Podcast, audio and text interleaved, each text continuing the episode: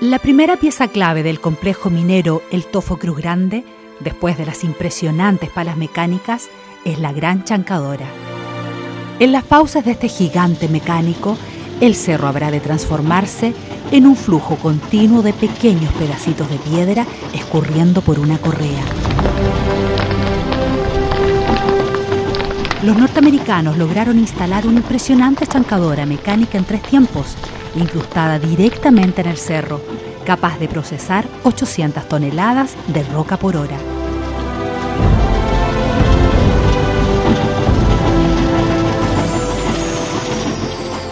Como se escapa la arena entre los dedos de una mano, así escurría el mineral en un flujo constante de piedritas de fierro de no más de 10 centímetros, tras pasar por un complejo sistema. La roca tofina aún parece guardar en sus entrañas los sonidos del chancado.